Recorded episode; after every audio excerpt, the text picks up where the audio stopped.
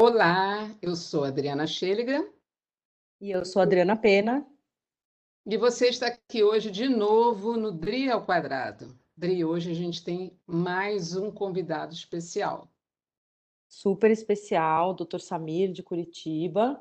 Samir, eu vou pedir para você se apresentar para todo mundo um pouquinho, rapidinho, e depois a Dri vai contar para a gente do que, que a gente vai falar hoje. Olá, meu nome é Samir Naban, eu sou médico hematologista em Curitiba, é, trabalho no Hospital de Clínicas da Universidade Federal do Paraná, sou supervisor médico da Unidade de Transplante, Oncologia e Hematologia, e na iniciativa privada, na saúde suplementar, eu atendo no Hospital Nossa Senhora das Graças, numa equipe de transplante de medula óssea, que é o Instituto Pasquini, e no consultório aqui no Instituto de Câncer e Transplante aqui em Curitiba. Que bom. E conta rapidinho, antes da Adri falar, o que, que mais você faz aí junto com o pessoal do Comitê de Justiça aí? Hum, isso é muito importante. Isso, o motivo da gente é, participar desse tipo de discussão é exatamente esse, essa função que eu tenho e que veio por conta do Hospital de Clínicas. Então, é, eu faço parte de um núcleo de análise de tecnologias, né, que são os NATs, e aqui no Paraná, a Justiça Federal tem um convênio com a universidade, então o Hospital de Clínicas é um desses NATs. E isso veio através do Comitê de Saúde da Justiça Federal, que eu passei a participar como prescritor de medicação de alto custo e pelo excesso de judicialização que acontece nessa área. Então, eu participando desse comitê, a, a, ajudei o processo de convênio entre a universidade para o núcleo. Ótimo. Ótimo. E num momento como esse, a gente vai hoje discutir um pouquinho sobre a incorporação de novas drogas que foram é, recém-incorporadas no tratamento de uma doença chamada mieloma múltiplo, da qual nós tratamos, e você, inclusive, você e a Adri fazem é, o transplante dos pacientes. E aí a gente queria que você conversasse rapidamente, assim, para dar um, um, um, um, panorama de como foi a evolução do tratamento do mieloma até a gente chegar nessa questão que a gente vai falar da incorporação das drogas que hoje estão no rol da ANS. A gente vai falar um pouco de cada, cada um desses itens, mas eh, seria bom você contar um pouquinho essa trajetória dos últimos 10 anos que mudou muito no tratamento dessa, dessa doença. Tá bom nos últimos 10 anos, em quantos minutos você quer que eu fale? Porque eu posso falar eternamente.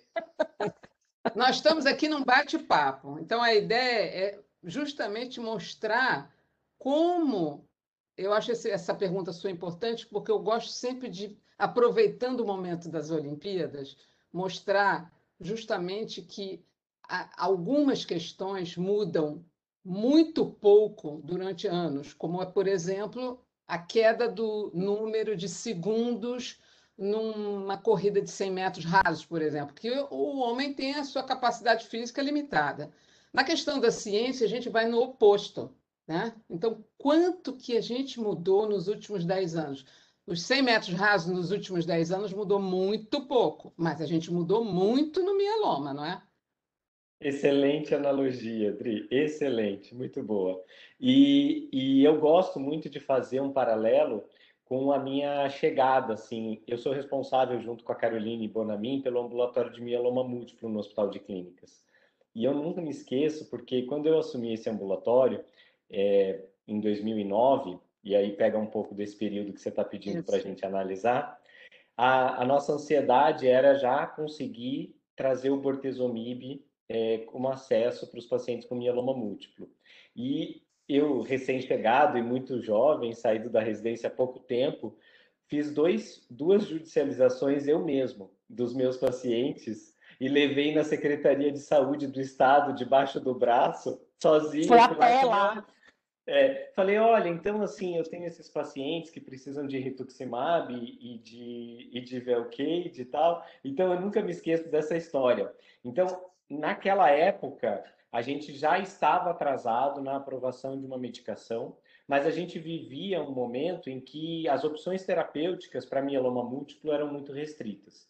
Uhum. E o bortezomib fez uma diferença tremenda quando ele chegou, porque ele tirou a gente da quimioterapia convencional, trouxe um novo mecanismo de ação, e assim a gente foi deixando de utilizar é, mais agente alquilante para poder ter a mesma resposta, e ainda assim o papel do transplante não mudou muito, né? Então, naqueles primeiros momentos, a gente mantinha sempre uma necessidade muito grande do melfalano em altas doses. No passar desse período todo, as inovações elas foram enormes, né? E aí a gente começou a descobrir novos mecanismos de ação com anticorpos monoclonais, não só as, as próximas gerações dos inibidores de proteassoma, é, a lenalidomida, que também fez uma diferença tremenda quando a gente é, conseguiu essa aprovação para o Brasil. E assim a gente passou a ter um cardápio de opções uhum. terapêuticas uhum. como a gente nunca teve, né? Então a gente viveu num período em que nós falávamos para o nosso paciente com doenças mais avançadas, em que, na melhor das hipóteses, a sobrevida global poderia girar aí em torno de 4, 5 anos, e hoje a gente tem muita tranquilidade de dizer que o mieloma se tornou uma doença crônica, que a gente não tem previsibilidade de quanto tempo esse paciente pode ficar vivo, porque a qualidade das terapias em cada uma das linhas é muito, muito superior ao que já foi. E isso uhum. dá uma tranquilidade da gente falar para o doente: olha, a gente tem muita coisa para fazer, se essa não funcionar, eu tenho a outra. É um momento, é um momento muito especial para a gente poder tratar esses pacientes, porque a, a nossa ansiedade como médico é outra, né? Eu, pelo menos, tenho mais satisfação hoje, porque atrás era aquela coisa, tipo, usei isso, não deu certo, usei aquilo, acabou, não tem mais. Exatamente. Samir, juntando nisso, você falou que a gente não tinha muita opção terapêutica, né? Quando eu passava é, com os residentes há um tempo atrás lá no Santa Marcelina, que é SUS, né, aqui em São Paulo, é, eu falava para eles assim: não, mieloma aqui no SUS a gente tem muita opção. A gente pode fazer CTD, DTC, TCD, TDC, a gente podia fazer todas as ordens que você quisesse de ciclo, talidomida e dexa. Era isso que a gente chegou a fazer. Ah, mas recaiu, o que, que faz agora? Agora você inverte, coloca a dexa primeiro, a ciclo depois, a talidomida depois, entendeu? Era mais ou menos isso que tinha para fazer, porque, mas é uma verdade assim, e lá no Santa Marcelina, até muito pouco tempo atrás, diferente de outros serviços públicos, e isso eu acho que é uma coisa também que angustia muito, a gente não tinha outra coisa para fazer. O bortezomib chegou há pouco tempo. A gente tinha alguns estudos clínicos, então a gente conseguia colocar os pacientes nos estudos quando tinha, é, mas o bortezomib chegou esse ano ainda, ou no final do ano passado, né? Então, eu queria que a gente discutisse um pouco também essa diferença entre né, o que, que é aprovação de droga, o que, que é aprovação de droga para o sistema, é, para a saúde suplementar, e o que, que é aprovação de droga para o SUS, né? Porque a gente tem esferas de aprovações, né, que são diferentes. Então não quer dizer que a Anvisa aprovou, todo mundo vai ter acesso, né? Isso. É, exatamente. E esse, esse é um processo que cada país passa por ele de uma forma muito diferente. Então, a, a gente tem que olhar para o nosso país e não ficar tentando comparar o que acontece nos Estados Unidos ou em outros países da Europa ou Canadá. A gente gostaria muito né, de ter um sistema público do tamanho do nosso que tivesse a mesma eficiência dos grandes sistemas públicos como o Canadá e a Inglaterra. Mas, infelizmente, o processo ele é bastante diferente. Então, para a gente, como você disse, Dri, a gente tem a primeira etapa como a aprovação pela Anvisa. E, a partir desse momento, existe um registro do medicamento no país e uma bula. Depois dessa etapa, a gente chega na precificação. Então, a partir do ponto em que a CEMED autoriza o preço com que o remédio deve ser comercializado, ele vai estar disponível para daí sim ser avaliado pelos outros sistemas, que os principais dentro daquele que você citou para saúde suplementar seria a ANS e para a saúde pública, né, para o SUS, seria a Conitec.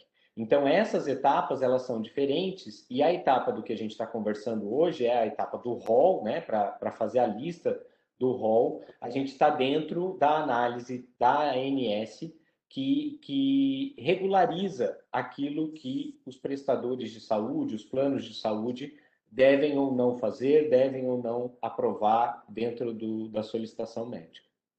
Não sei se era exatamente isso que você queria que falasse.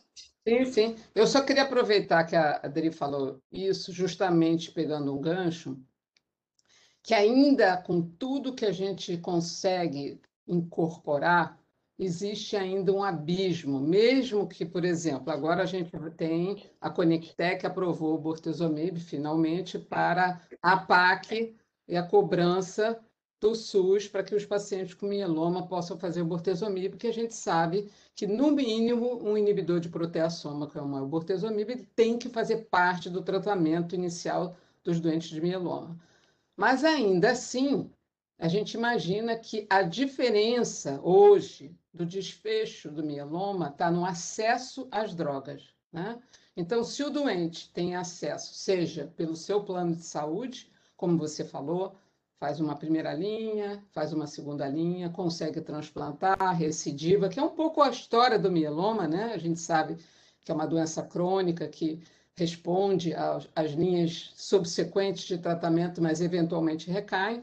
Mas a gente consegue ver bem distinto aquele doente que está no, no SUS, com pouquíssimas opções, como a Adri falou, e o doente que está na saúde suplementar com todas as opções que tem hoje. Então, eu ontem comentei e coloquei até num post no meu Instagram que eu atendi uma doente que tem 21 anos de mieloma. Há 21 anos ela fez o primeiro diagnóstico. É claro que hoje ela tem, ela tem quase 60 anos, é jovem, inclusive. Ela já fez dois transplantes, ela está na quarta ou quinta linha de tratamento e, obviamente, ela tem os eventos adversos que a gente imagina, né? Uma neuropatia muito intensa, mas ela está sem evidências de doença. Olha que loucura você imaginar uma doença como mieloma 21 anos depois. E por que, que ela está em resposta completa? Porque ela teve acesso a medicamento.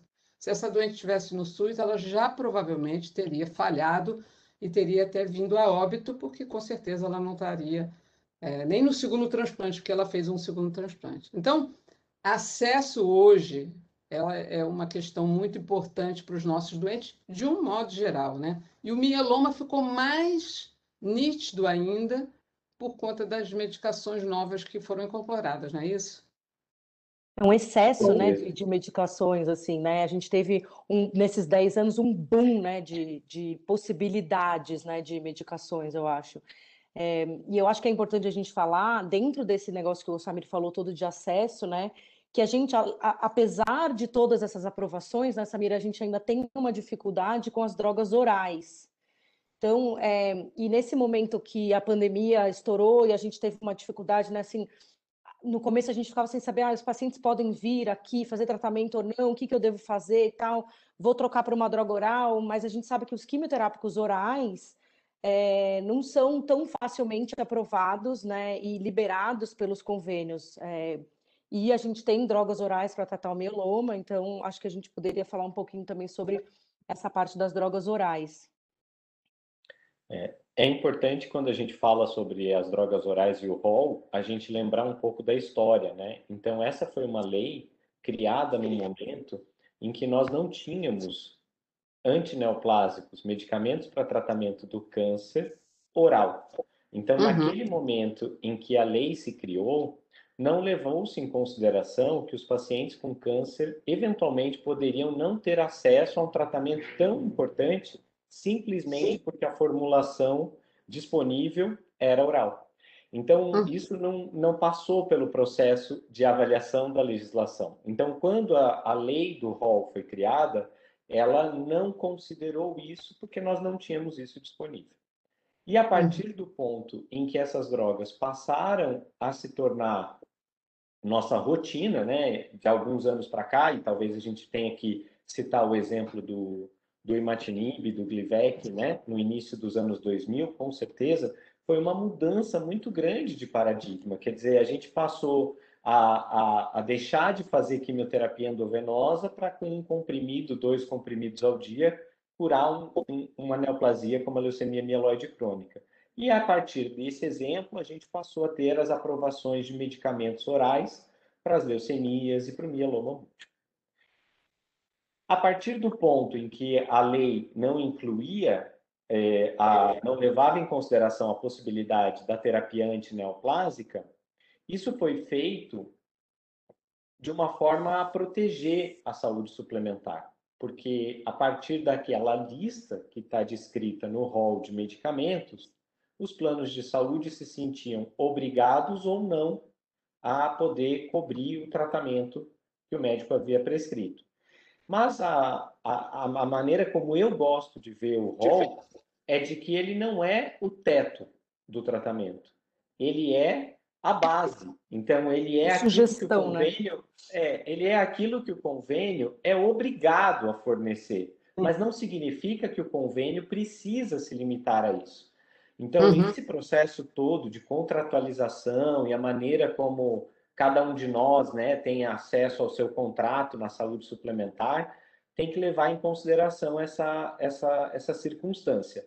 E aí a gente criou mais uma jabuticaba no Brasil, né? Porque aí a gente tem uma situação que não existe em outros lugares do mundo. A gente tem uma situação em que a droga ela é aprovada pela Anvisa, ela tem bula, ela tem uma indicação precisa, todo mundo sabe, isso está escrito em português, e aí o paciente fica refém de uma lista de medicamentos que pode sofrer atualização a cada dois anos ou a cada três anos, e, e, e isso gera um atraso no acesso é, horrível.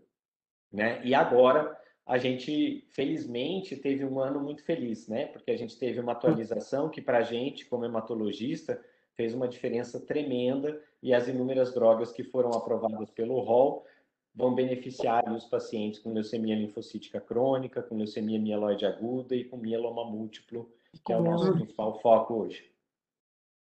Exatamente.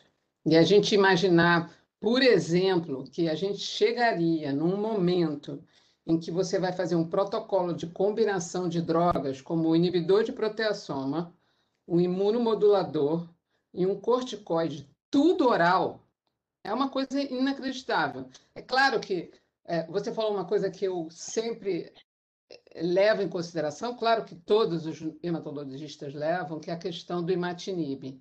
Você imaginar que você mudou 180 graus, 360 não, porque a gente voltaria para o mesmo, mesmo ponto, né?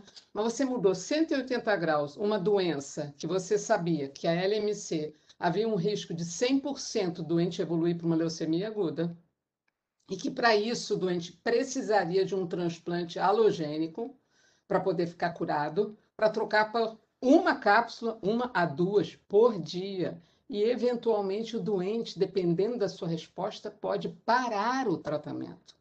Isso é inacreditável. É uma revolução na hematologia. Não, Por outro Rodrigo... lado... Ah. Não, é só para juntar aí, né? E no mieloma, ainda por cima, a gente diminuiu drasticamente, né? Os efeitos das químios também, né? Porque todo mundo aqui lembra que era fazer VAD, né, nos pacientes. Não, e... melhor do que fazer VAD foi o dia que eu fui ao Oeste e vi um slide escrito assim: VAD is dead.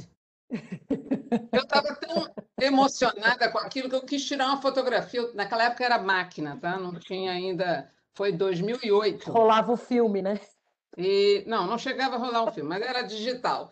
Eu fui tirar uma foto, a mulher, do, a mulher passou por mim, não pode tirar foto. Eu falei, mas minha senhora, isso é um evento. VAD is dead.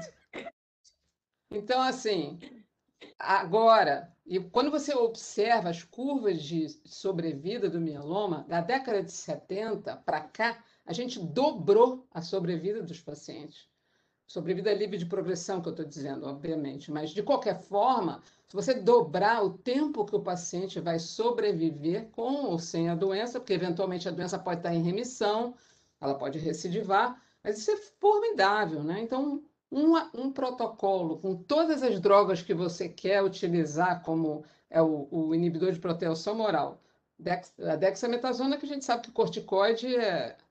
Sem corticoide, hematologista não vive. E o, o, o imunomodulador, como a lenalidomida, isso é muito interessante. É um protocolo muito. Eu tive a oportunidade de já usar em alguns pacientes, idosos ou não, com assim com um resultado muito interessante. A questão é que, eventualmente, a gente usa no paciente muito ou politratado. E aí esse tempo vai diminuir, né? E eu acho também que esses protocolos, esses, essas possibilidades terapêuticas que a gente tem agora com né, Ixazomib, enfim, lenalidomida, Dex e tal, a gente consegue tratar o paciente que não vai para o transplante melhor também do que a gente tratava antes, né? A gente consegue dar uma qualidade melhor. Uhum. Mas, de novo, a gente tem essa barreira que o me falou, né? Eu acho que a gente tem duas medicinas muito diferentes aqui no, no Brasil, né? Eu, a gente sempre fala sobre isso, né? Quem tem acesso, quem não tem.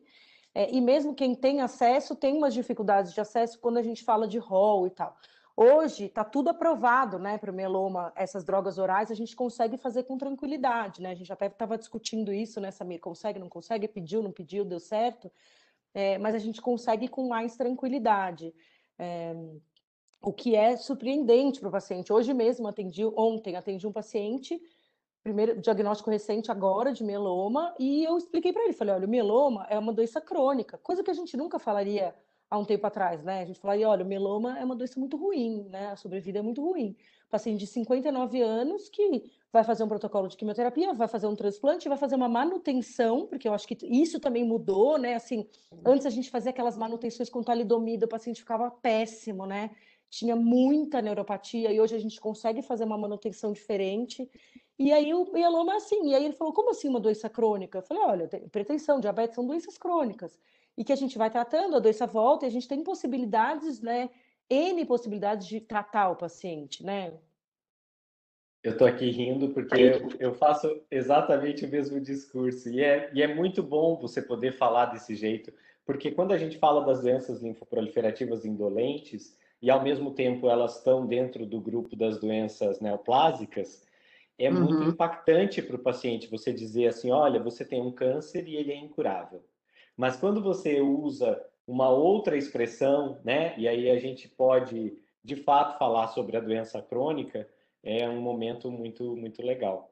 Sobre o que você falou antes, Dri, do ganho de sobrevida global, eu estava lembrando, tem um slide nas minhas aulas que eu coloco quando a gente quer falar sobre essas inovações, que é muito interessante. Foi um estudo feito nos Estados Unidos entre a década de 70 e os anos 2000. Então, eles pegaram 30 anos de evolução de todas as neoplasias para perceber uhum. quais delas tinham tido um ganho de sobrevida global acima de 30%.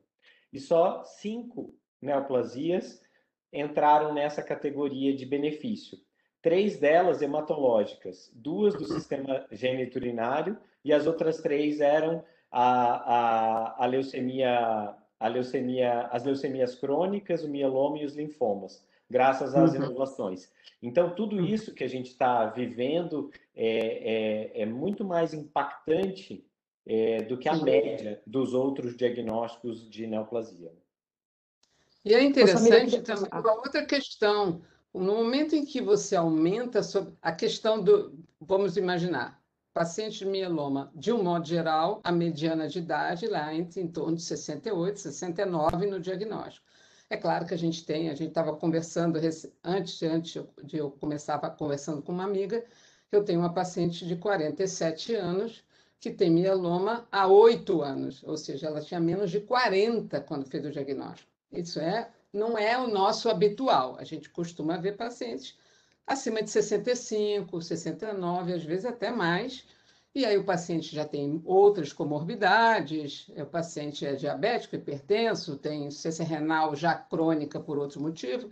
Enfim, a gente teve ganho de, de, de, sobrevida e o ganho da qualidade de vida, mas eventualmente aquele doente pode ter outras neoplasias lá na frente.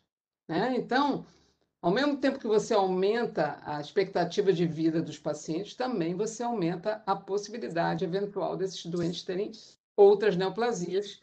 Então, é assim, é um doente que a gente é crônico mesmo, a gente vai continuar acompanhando.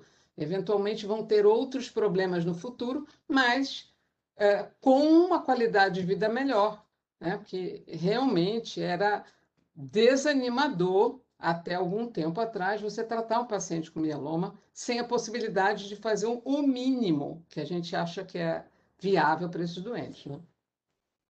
Ô, Samir, eu queria que a gente fazer uma pergunta para você. Como você acha que se, se é que vai ter algum impacto, essa história agora da lei da, da quimio oral, né, que teve o veto e tal, se vai ter algum impacto no que a gente já tem de aprovação?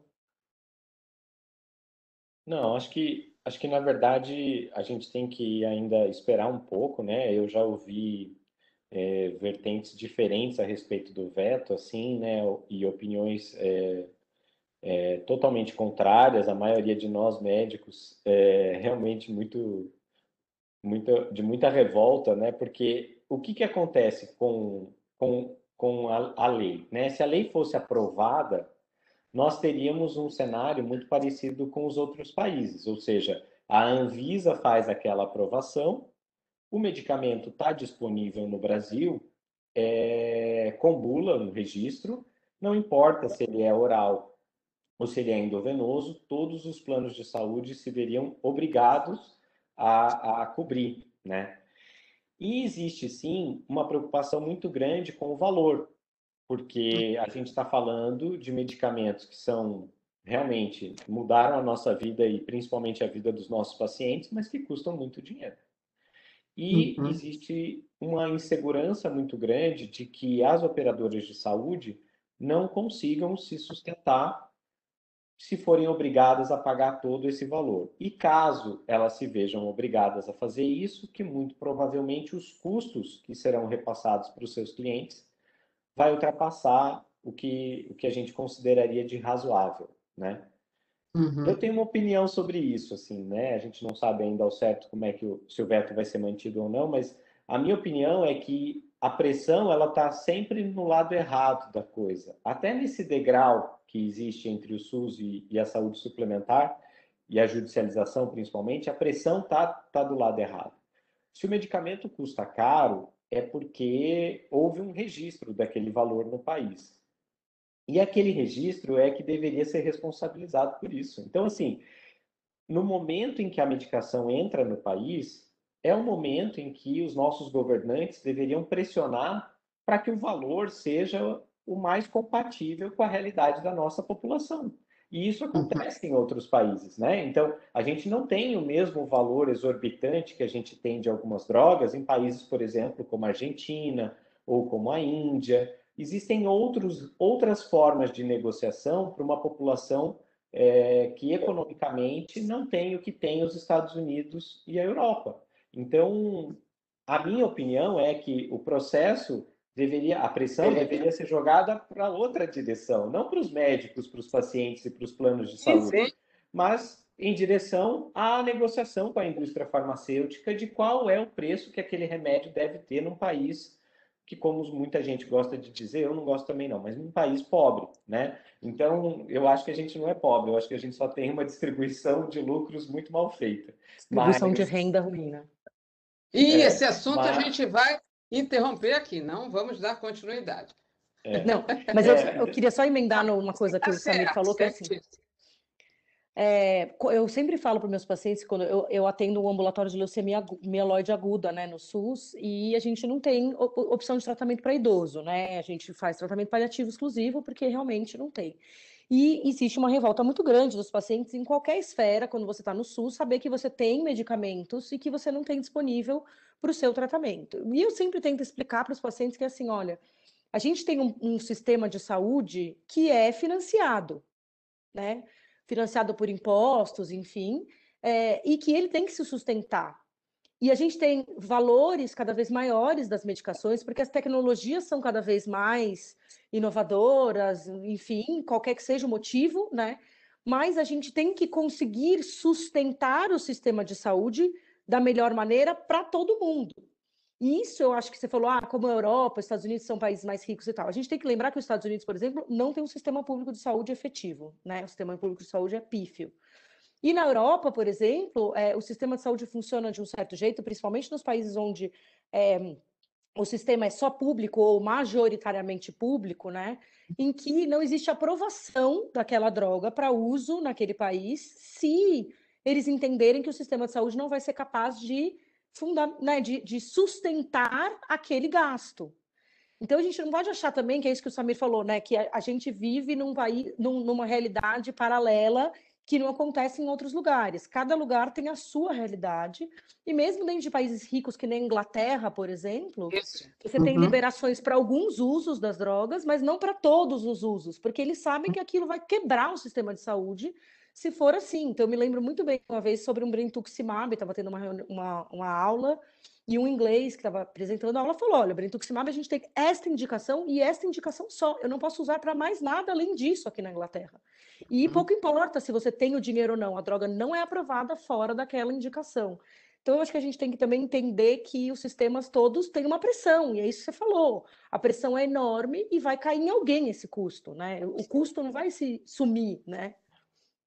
Eu, eu queria aproveitar que você está falando de duas coisas você começou e eu me lembrei, que eu acho que são muito importantes. Quando você falou da Inglaterra, é, a Inglaterra tem uma, uma forma de aprovação da droga anterior, como, como se fosse a Anvisa, né? tem uma aprovação que ela avalia não só os estudos que levaram a droga a aprovar, mas o, o ano de custo de ano de né? É, o custo do ano ganho de vida uhum, pela introdução uhum. daquela droga.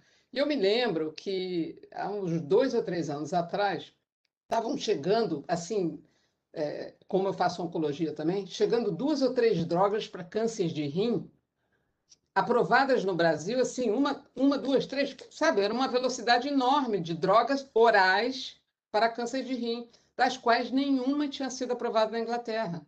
Por quê? Por aquele custo não se justificava. Ou seja, pode apresentar o estudo que for, para eles não era custo efetivo. Então, eu acho que essa que você falou é muito importante, que ele, ele pontua bem a forma de, de, do funcionamento do serviço de saúde, que a Inglaterra é bem rigorosa.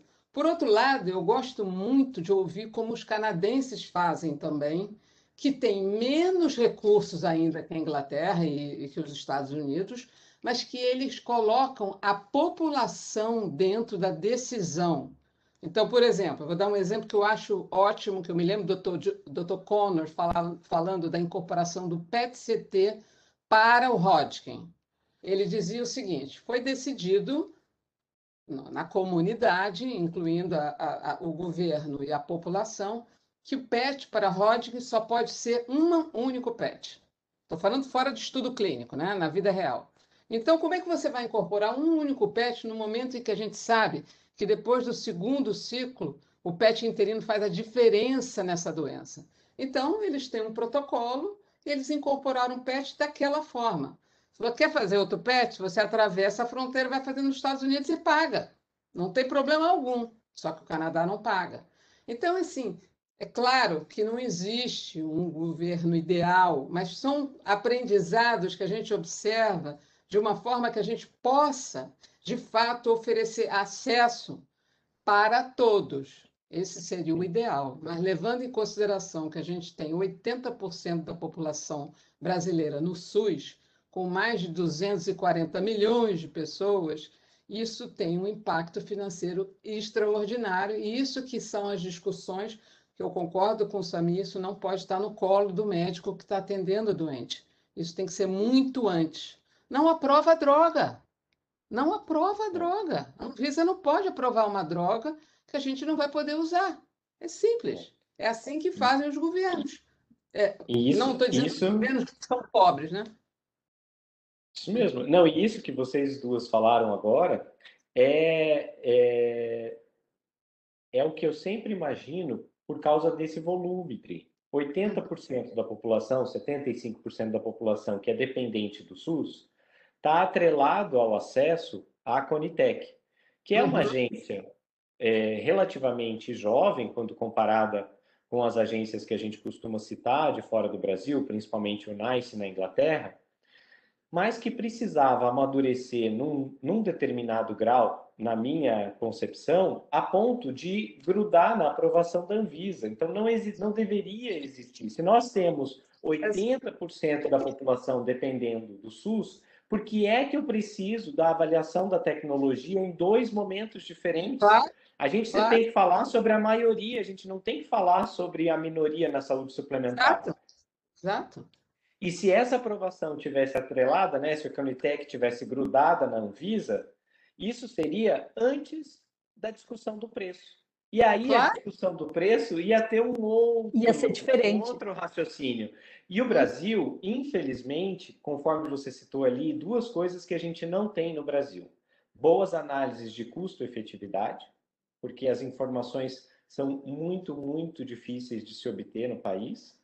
Uhum. E a gente não tem a avaliação do que você chamou aí de ganhos de, de vida e qualidade de vida, que são os quales, que eles uhum. utilizam uhum. muito nesses cálculos e a gente precisaria avançar nessa nessa etapa, né, tanto da análise de custo-efetividade como de para ter o quali, né, e você poder falar o que você disse, né, isso custa quanto, mas traz quanto de benefício para a população.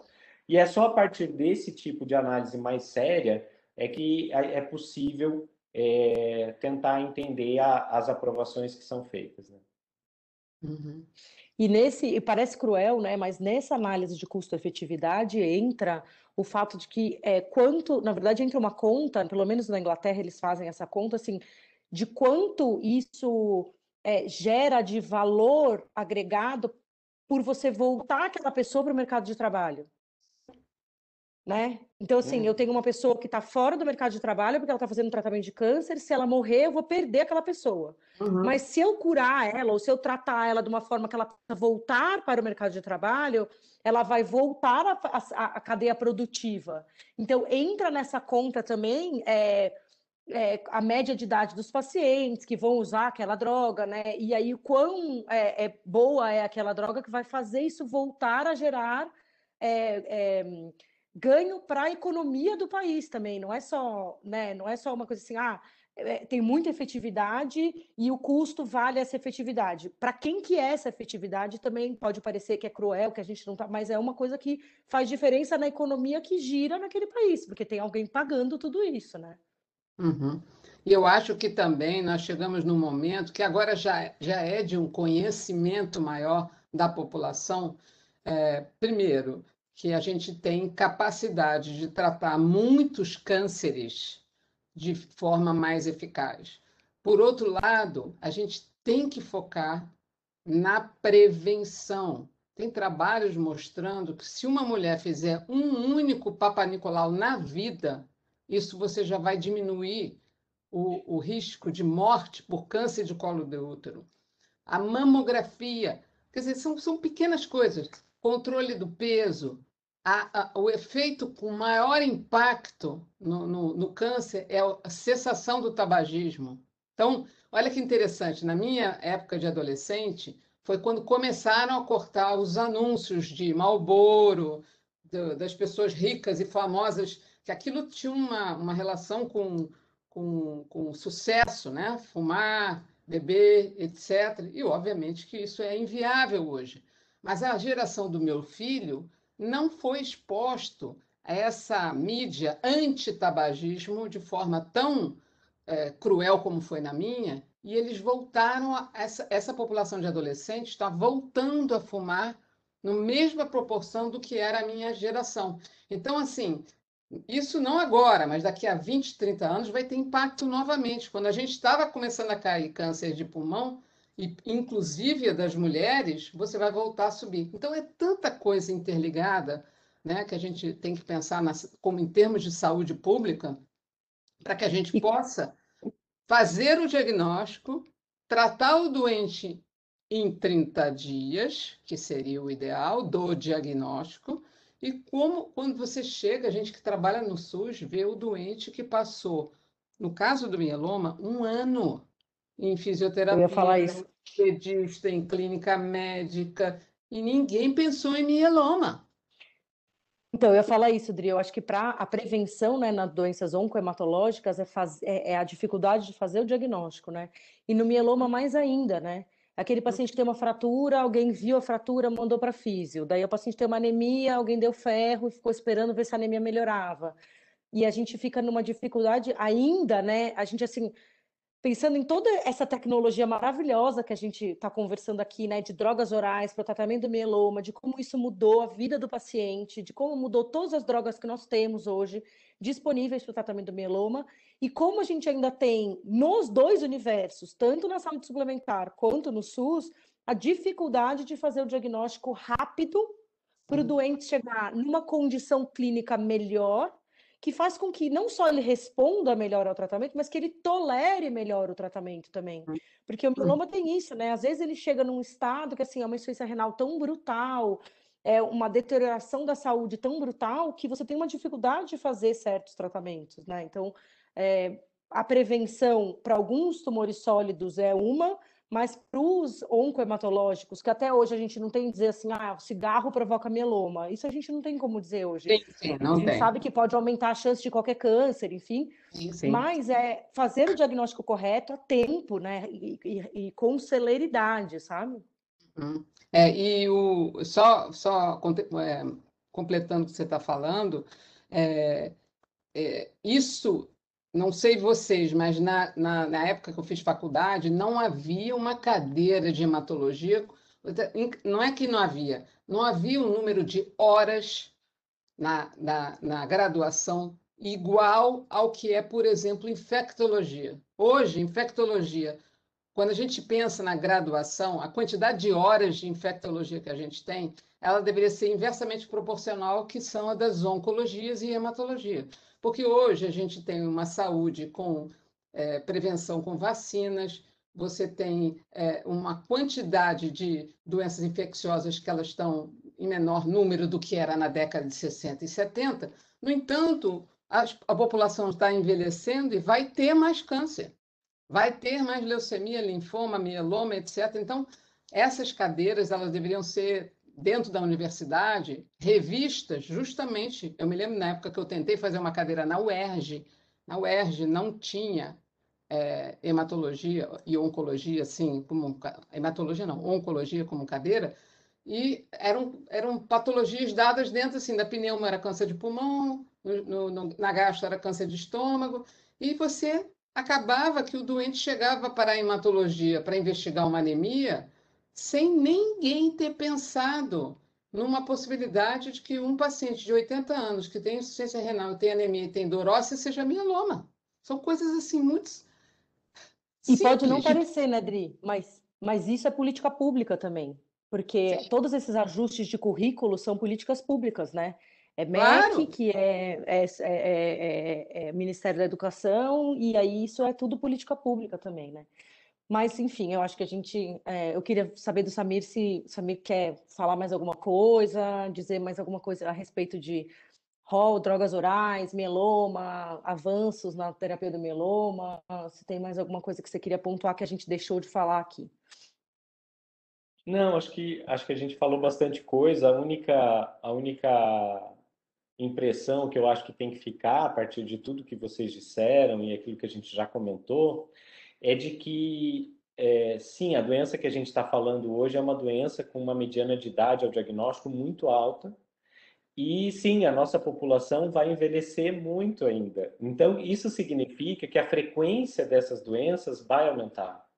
Sim. E a gente poder é, discutir um tratamento sem quimioterapia para pacientes acima de 70, 75 e 80 anos, com esses novos mecanismos de ação, com a, o conforto do paciente não precisar ir até a clínica, né? Você imaginar esses pacientes idosos, né? Uhum. Quantas vezes a gente olha a fragilidade desses pacientes e pensa, puxa, se eu pudesse fazer alguma coisa de eficiente sem que ele saia de casa, né? Então eu acho que a gente está falando de uma maneira muito geral, né?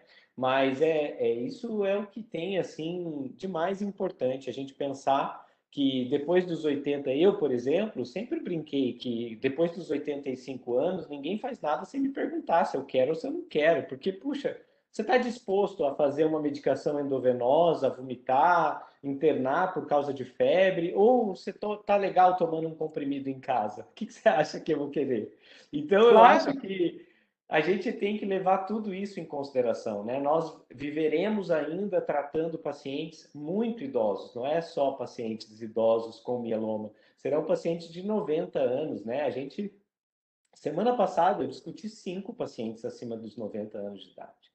Então, a gente tem que encarar é, um momento de hematogeriatria uhum. com, as melhores, com as melhores armas que nós teremos para essa população, que na Você minha sabe, concepção Samir, é... é só a última, só um comentário aqui para ilustrar isso que você falou em relação a tratar com químio, tratar sem químio, né? Só para a gente entender assim que realmente tratar com quimioterapia e a gente tratar com terapia alvo, imunoterapia e tal, muda a vida do paciente, né? Porque muda efeito colateral, muda aquela ideia que a gente tinha de químio, que tomar químio é igual a se arrastar, perder o cabelo, vomitar.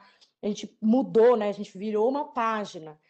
E há alguns anos atrás, no editorial da revista da Sociedade Americana de Hematologia, é, tinha um, os editoriais são muito legais, não sei se vocês já leram, mas é super legal assim, e é para qualquer um poderia ler, sabe? Porque é, são sobre assuntos do dia a dia, geralmente. E aí era um médico, hematologista, falando que enquanto ele esperava os alunos chegarem para passar visita, ou os residentes chegarem para passar visita no hospital, que eu, ele era o único que estava ali, os residentes estavam todos atrasados, ele ficou imaginando como que um dia ele ia explicar para os residentes, quando ele estivesse passando uma visita nos pacientes, que em algum momento da história, eu acho que até já comentei isso com o Samir, não sei, é, a gente fez quimioterapia nos pacientes. É. E que a gente expunha os pacientes àquele tipo de tratamento. E aí, porque a gente, ele, na concepção dele, um dia a gente vai tratar câncer sem jamais usar quimioterapia, entendeu? A gente nunca mais iria usar quimioterapia num futuro não tão longínquo, em que ele estaria vivo ainda e exercendo ali o papel dele de preceptor e passando visita e contando para os residentes. E aí eu fiquei pensando que era mais ou menos assim, é, radioterapia de manto, né? Então, que era aquela radioterapia que a gente radiava o doente quase inteiro, e hoje a gente tem possibilidade de radiar só a massa ali que tem e a diferença que isso faz é, na vida. Então, é, você falou, né, a possibilidade que a gente tem hoje de realmente tratar o paciente sem químio, né?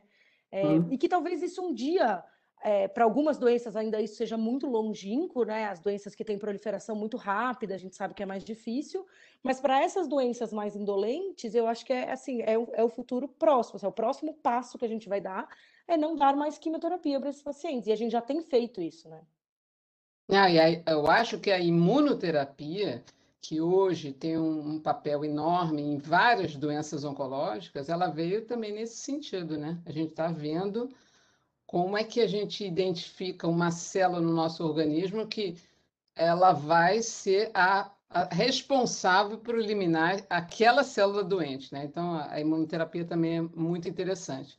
E falando, como o Samir falou da questão dos doentes idosos e os muito idosos, hoje a OMS tem não a terceira idade, mas tem os centenários. Né? Nós chegamos no momento em que não é incomum você ter pacientes centenários. Então, eu estava semana passada numa paciente minha que tem 93 anos e que ela estava indo para o aniversário do irmão de 100 anos, que é um febiano.